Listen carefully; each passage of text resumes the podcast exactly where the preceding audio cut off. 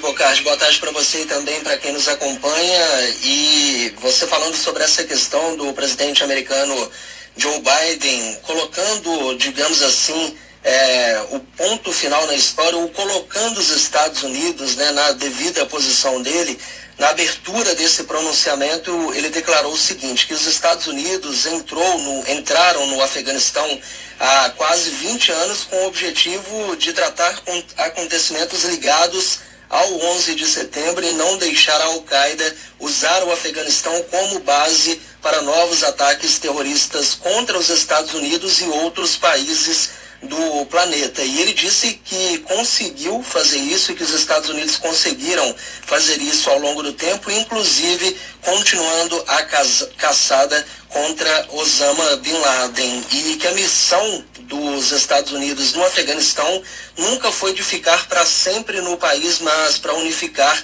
e centralizar a democracia. Depois mais à frente nesse pronunciamento, ele disse que, infelizmente, depois da retirada de parte das tropas americanas do país, ele avaliou que o Afeganistão caiu mais rapidamente do que os Estados Unidos imaginavam. Líderes políticos fugiram e forças de segurança do país colapsaram com essa retomada do Talibã ao poder no Afeganistão depois que os Estados Unidos começaram a retirar as tropas militares que atuavam há 20 anos no país. Lembrando que hoje o Conselho de Segurança da ONU se reúne para avaliar essa situação no Afeganistão após a tomada do controle do país durante o fim de semana eh, pelo Talibã e, obviamente, isso repercutindo em várias partes do mundo. O primeiro-ministro do Reino Unido, Boris Johnson, convocou os países membros do G7 para uma reunião sobre esta crise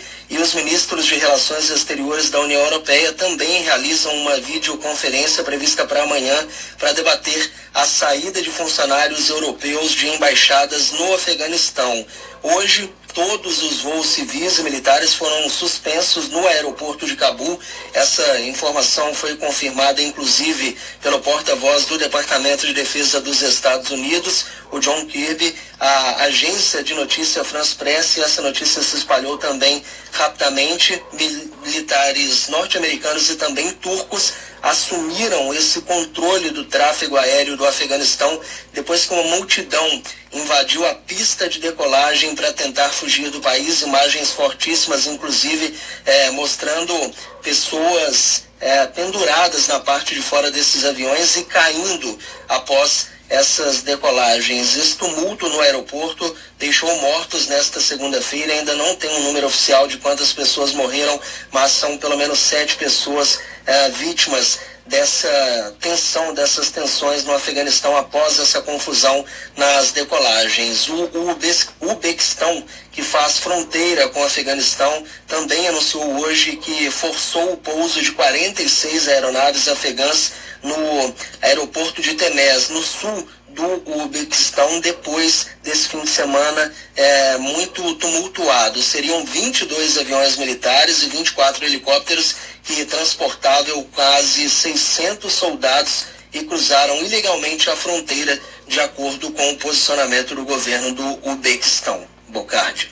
É, Júlio Vieira, sigo acompanhando aqui um discurso duríssimo de Joe Biden, bem forte mesmo. Ele está dizendo que vai investir, o que tudo que tiver que fazer vai ser, vai ser em ação de contra-terrorismo, não só ali no Oriente Médio, mas como em outros lugares, querendo dizer que a posição é mesmo de cuidar dos americanos, de cuidar dos Estados Unidos. Ele disse que ele não pode lutar uma guerra que os afegãos, por exemplo, não querem lutar. E ele disse que é o quarto presidente dos Estados Unidos a, a estar na presidência e vivenciar este, esta guerra com o Afeganistão. E ele disse que não vai passar isso para o sucessor dele diz que essa guerra acaba no mandato dele. Ele diz que não quer mais enganar os americanos, porque, querendo dizer, em outras palavras, que cada um com os seus problemas, o Afeganistão que resolve o seu problema e que ele não vai empurrar isso para mais ninguém e que acaba com eles. Está profundamente triste com o que está acontecendo, mas diz que tem 6 mil militares é, no Afeganistão que estão lá para retirar os civis que têm cidadania americana. Diz que isso não foi feito antes, que essas pessoas não queriam sair de lá na sua maioria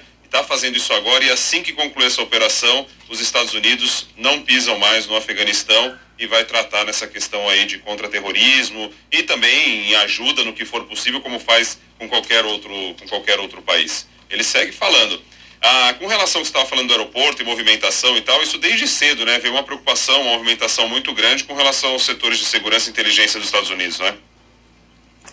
Exatamente, Bocardi. E esse discurso muito duro do presidente americano, ele já era ter esperado é, justamente pelos posicionamentos, por exemplo, do porta-voz do Pentágono, o John Kirby, que ele atribuiu essa tomada de poder durante o fim de semana à falta de liderança local, de certa forma tirando ali os Estados Unidos, a culpa dos Estados Unidos diante dessa tomada do Talibã. Segundo ele, os Estados Unidos treinaram deram suporte e orientação nos últimos quase 20 anos, mas afirmou que não se pode comprar liderança e isso estava faltando no país. O vice-conselheiro de Segurança Nacional dos Estados Unidos, o John Feiner, também afirmou que o país vai enviar forças adicionais ao local, mas ao mesmo tempo a gente percebe agora nesse pronunciamento do presidente americano Joe Biden essa ideia de que os Estados Unidos realmente estão se retirando do país. Ele reforça que